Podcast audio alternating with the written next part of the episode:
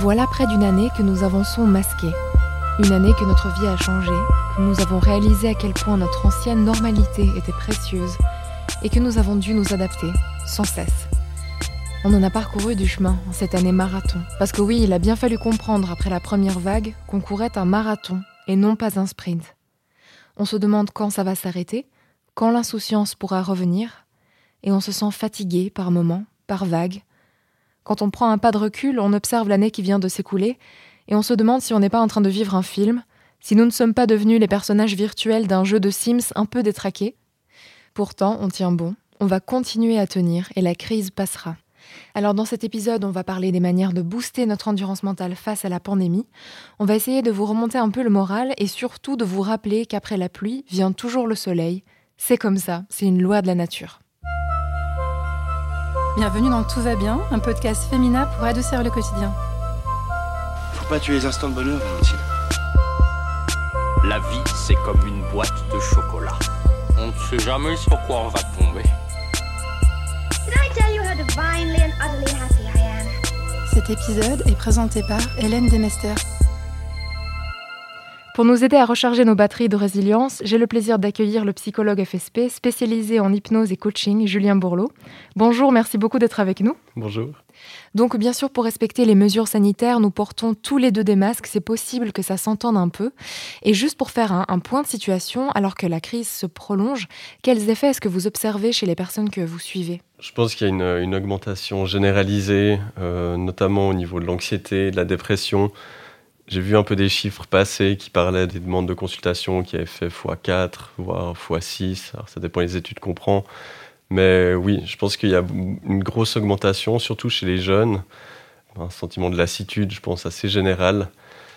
Mais j'ai l'impression que c'est beaucoup chez les jeunes euh, qui sont, euh, enfin pas télétravail, mais téléétudes, qui en souffrent beaucoup en ce moment.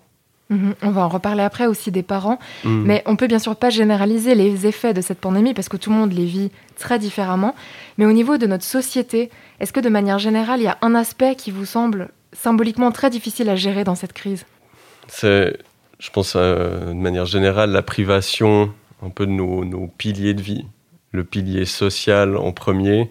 Euh, je pense pas que c'est ça qu'on a le plus remarqué avec ces confinements, c'est que bah, on est des animaux sociaux et que hum, dans une société où justement, je pense que c'est peut-être un petit rappel aussi, c'est qu'on est dans une société où on a finalement tendance à avoir de moins en moins de monde, ben, tout d'un coup, là, euh, quand on nous l'impose, eh ben, c'est contre ça qu'on se rebelle le plus.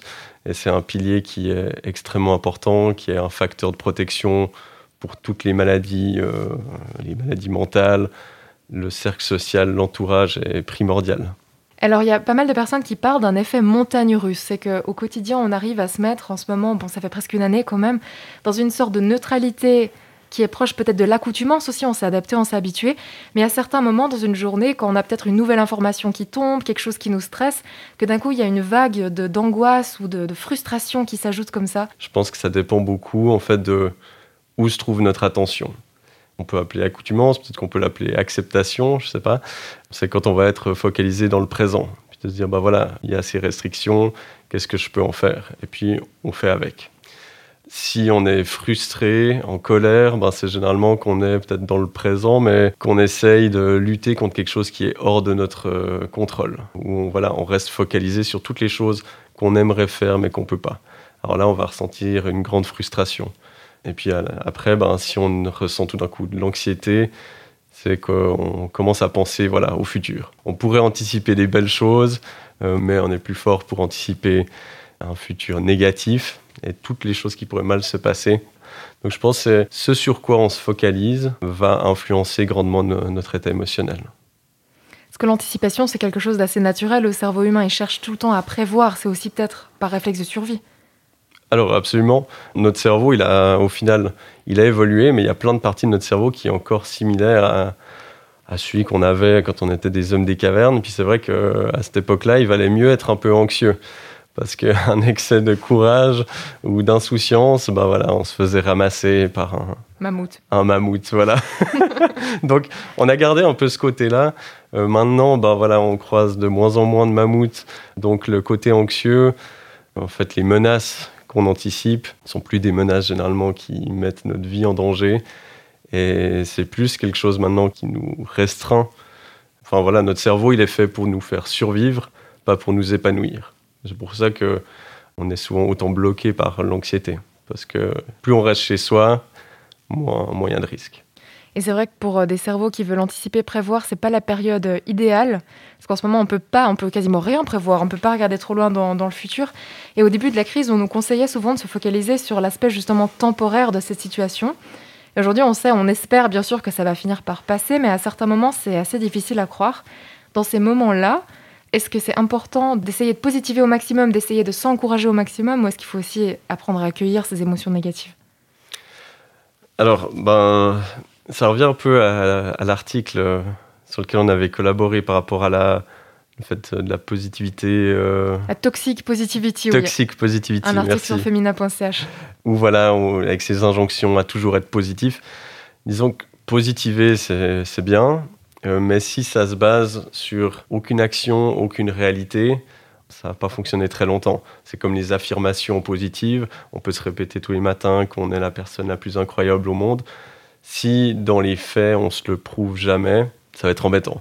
Donc euh, les émotions, absolument, les accueillir. Moi, je parlerais d'émotions bah, agréables ou désagréables, parce qu'elles sont, il n'y a pas d'émotions positives ou négatives, elles sont toutes utiles. Puis alors en les accueillant, bah, c'est se demander, ok, qu'est-ce qu'elles m'indiquent comme besoin? Alors c'est de la tristesse, ben euh, le besoin, c'est qu'il y a un manque. Alors c'est peut-être un manque social, un manque euh, d'une activité professionnelle, de stimulation, de plein de choses si c'est de la frustration, ben, comme on disait avant, c'est voilà, que je me focalise sur quelque chose qui est en fait hors de mon contrôle. Et qu'est-ce que je peux faire à ça? Des fois, c'est lâcher prise et comprendre que ma foi, j'ai pas le, pouvoir sur tout. Euh, mais oui, les émotions, il n'y a aucun souci. Enfin, c'est même vital d'en avoir, de les écouter. C'est problématique quand elles stagnent. C'est souvent quand en fait, on les écoute pas et qu'on n'agit pas pour remplir les besoins qu'elles nous indiquent. Mm -hmm. Il y a aussi un effet d'accumulation, j'ai l'impression, parce qu'il y a une émotion dont on parle souvent, c'est la lourdeur en fait. Le fait que ça commence à peser. Est-ce qu'il y a des manières d'alléger notre esprit, même le temps de quelques instants, juste pour se sentir un peu mieux, puis recharger nos batteries pour repartir du bon pied? On peut chercher à se distraire. Ça, ça peut fonctionner sur le court terme. C'est ce qui a peut-être pu fonctionner pendant le premier confinement. On se dit, bah voilà, je vais hiberner un petit peu, et puis voilà, j'attends que ça passe. Maintenant, bah, comme vous le disiez dans l'intro, on n'est pas dans un sprint, on est vraiment dans un marathon. Puis le marathon, euh, alors, j'ai jamais fait de marathon, je suis pas sûr que j'en ferai un jour, mais de ce qu'on m'a dit, voilà, il y a des, vraiment des barrières mentales, genre le 32e kilomètre. Alors voilà, peut-être que là, en ce moment, on est au 32e kilomètre et puis c'est la barrière mentale qui arrive. Donc comment tenir? On peut plus se permettre d'être dans le fait de se divertir, essayer de chasser un peu ses pensées, il faut qu'on grandisse dans cette situation. Il faut qu'on ait des choses qui nous poussent, qu'on sente qu'on avance, euh, qu'on stagne pas dans, tous les aspects de notre vie. Et voilà, vraiment d'avoir des, projets, même ça peut être des petits objectifs, des choses débiles. Hein. J'ai fait ça depuis trois semaines, j'ai mis un podomètre sur mon téléphone parce que j'ai mon cabinet à 100 mètres de chez moi et puis que je bougeais pas du tout assez. Donc tous les jours maintenant, je me suis dit, bon, bah, je fais 10 000 pas par jour entourage se moque de moi parce que je suis à fond avec cette application. Euh, puis si j'ai pas fait mes 10 000 pas, je tourne autour de ma table, quoi.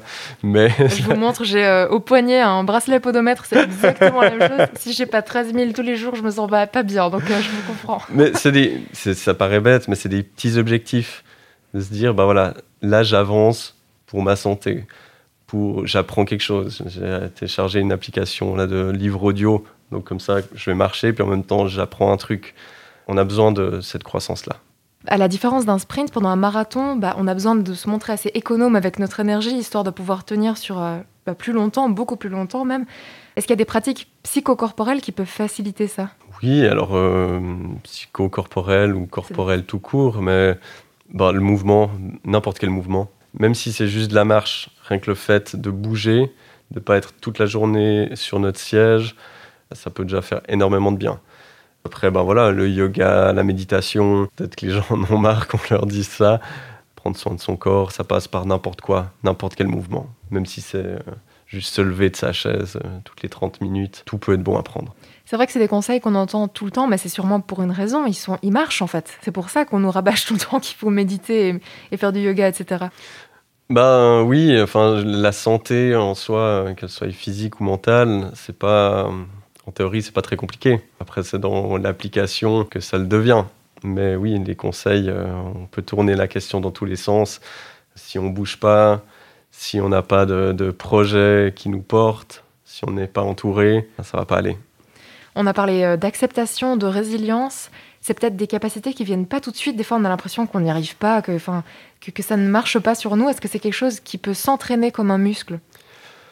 Bon, la résilience, bah, c'est vrai qu'elle survient face à l'adversité. Donc c'est difficile de prévoir l'adversité. C'est des philosophes euh, stoïciens qui s'entraînaient à imaginer le pire et à se mettre dans des situations, par exemple, aller, euh, même s'ils avaient une maison, aller dormir dans la rue une semaine, se priver de manger pendant je sais pas combien de jours, se mettre dans des situations de précarité, d'adversité volontairement. C'est peut-être euh, un peu extrême, mais moi, j'aime bien dire justement ce genre de, philosophie parce que ça nous rappelle en fait des bases.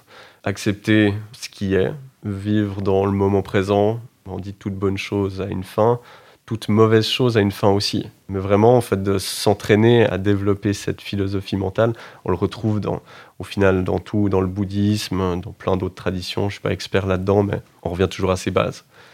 Et quand on se focalise là-dessus, alors ça nous plaît pas forcément, parce qu'on aimerait avoir le pouvoir sur le monde entier, mais c'est le seul moyen en fait de vraiment euh, pouvoir bien vivre. De regarder vers le présent, parce que regarder derrière notre épaule, c'est être mélancolique, et regarder trop vers le futur, ça peut être être un peu angoissé aussi. Un peu ou beaucoup, ouais. Beaucoup. c'est clair. Oui, c'est juste souvent dans le passé, on est dans les remords, les regrets, la nostalgie. Je ne sais pas si vous avez vu le film Vice Versa. Oui, oui. bien sûr. Euh, bah, voilà, si des gens nous écoutent, je recommande vraiment, surtout si vous avez des enfants, c'est hyper cool. Mais c'est un film dans lequel les émotions sont personnifiées. On est dans, à l'intérieur de la tête d'une petite fille et c'est comme une, une, tour de contrôle où toutes les émotions peuvent prendre possession des boutons et tout, et puis gérer un peu ce que va vivre et voir la petite fille. Exact, ouais, oui, c'est peut-être bien de le préciser, merci. euh, et puis, il y a une scène où il y a un souvenir, voilà, une capsule souvenir heureux, et puis le personnage de la tristesse vient et puis la déplace. Et puis en touchant ce souvenir, bah, ça devient de la nostalgie. C'est un peu un mix entre les deux. Donc c'est vrai que, bah voilà, si on est tourné vers le passé, on est dans et si j'avais pu, et si j'avais su, si seulement j'avais. Quand on est dans le futur, bah c'est, on est dans les et si, ta ta ta. Dans les deux, on est dans l'immobilisme si on est dans ici maintenant, qu'est-ce que je peux faire, et puis qu'on est vraiment dans l'adaptation, les choses se passent pas comme on aimerait forcément, mais au moins on est toujours, on navigue à vue, quoi. Il y a des moments où bien sûr ça ça marche pas trop, on n'est pas trop dans cet état d'esprit. Est-ce qu'il y a un exercice peut-être que vous connaissez qui permet d'opérer une sorte de reset mental, histoire de vraiment pouvoir se mettre dans cet état d'esprit et puis de solliciter toutes nos ressources? Alors c'est vraiment, ben, premièrement, déjà d'essayer de s'attraper pour voir où est-ce qu'on pose notre attention. Quand on commence, ben, ça va être souvent dans les moments où on est posé sur notre canapé, où on est en train de rien faire, puis on commence voilà, à cogiter. Et de prendre l'habitude, au début c'est pas facile, c'est très mécanique, mais de prendre l'habitude de dire, ok, en fait là, mon attention elle est où? Et puis toujours revenir au présent en disant, que puis-je faire ici et maintenant par rapport à ça? Et des fois, la seule réponse c'est, qu'est-ce que je peux faire? Eh ben rien rien. Et puis c'est autant angoissant que libérateur. Parce que si on peut rien faire, ben, c'est ça le vrai lâcher prise. Il y a une citation justement de Marc Aurel, je crois, qui dit euh, Dans la vie, il faut faire le maximum pour changer ce qui est dans notre contrôle et lâcher, euh, enfin, lâcher prise de ce qui est hors de notre contrôle. C'est un peu comme ça qu'il faut réagir alors quand on a une journée sans, euh, vraiment une de ces journées où malgré toutes les bonnes habitudes qu'on a pu mettre en place, quand on a vraiment fait de notre mieux et qu'il y a des, bien sûr toujours des moments où ça va pas trop, c'est cultiver euh, l'acceptation, comme Marc Aurel. Alors voilà, c'est l'objectif.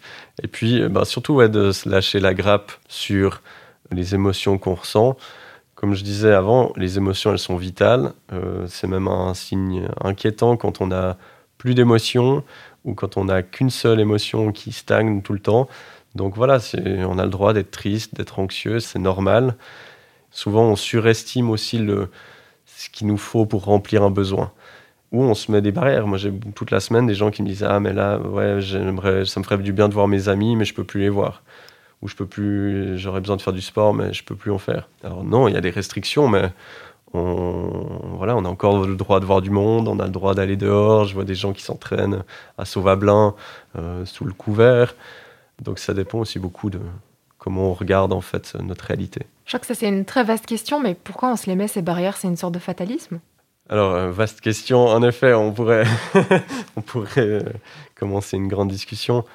Pourquoi on se les met ben, Des fois, c'est un peu des excuses. D'un côté, ben oui, c'est plus confortable d'aller dans un fitness peut-être euh, qui est chauffé plutôt que d'aller là par moins 2 degrés, euh, enfiler ses baskets puis faire un footing.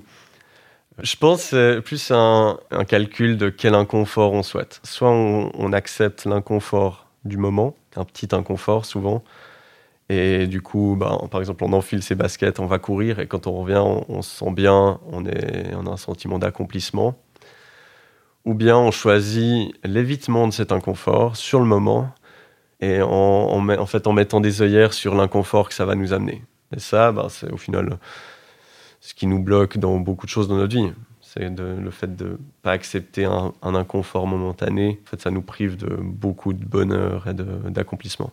Et qu'est-ce que vous diriez aux personnes, on en parlait un peu au début, notamment avec les jeunes, qui ont cette impression angoissante que le Covid est en train de leur voler des mois, des années de leur vie? Ouais, c'est vrai que pour les jeunes, euh, comme je disais, j'aimerais pas être en rentrée universitaire en ce moment. Après, ça va peut-être paraître un peu dur ce que je vais dire. Je pense que c'est aussi peut-être un, peu une petite alarme, un petit rappel qui peut nous faire du bien parce que on n'a pas attendu le Covid pour perdre des années de vie. Et puis, euh, beaucoup de gens se plaignent en ce moment des restrictions. Est-ce qu'elles sont justes? Est-ce qu'elles ont du sens ou pas? Alors qu'on a tous nos restrictions mentales qui, pour le coup, euh, ne sauvent la vie à personne, n'empêchent de contaminer personne à part nous. Et voilà combien d'années on a perdu parce qu'on avait peur du jugement des autres. Combien d'années on reste dans une relation, un job qui nous convient pas du tout, parce qu'on veut faire plaisir à nos parents, parce qu'on a peur de ce qu'ils pourraient dire, c'est peut-être ça la vraie question qu'il faut qu'on se pose. C'est qu'en fait, ce temps, là, oui, ben, c'est quelqu'un d'autre qui nous l'impose. Voilà, je pense qu'on l'aurait perdu de toute façon.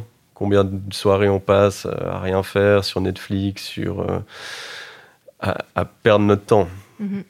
Donc euh, peut-être que en fait, ça fera du bien et puis ça nous rappelle un peu comme on a peut-être vécu cet été, que en fait, faut profiter vraiment ben, à nouveau de l'instant présent, de faire ce qu'on peut ici maintenant de pas attendre que nos proches soient dans un lit d'hôpital ou euh, dans un cercueil pour euh, s'occuper d'eux, pour leur dire qu'on les aime.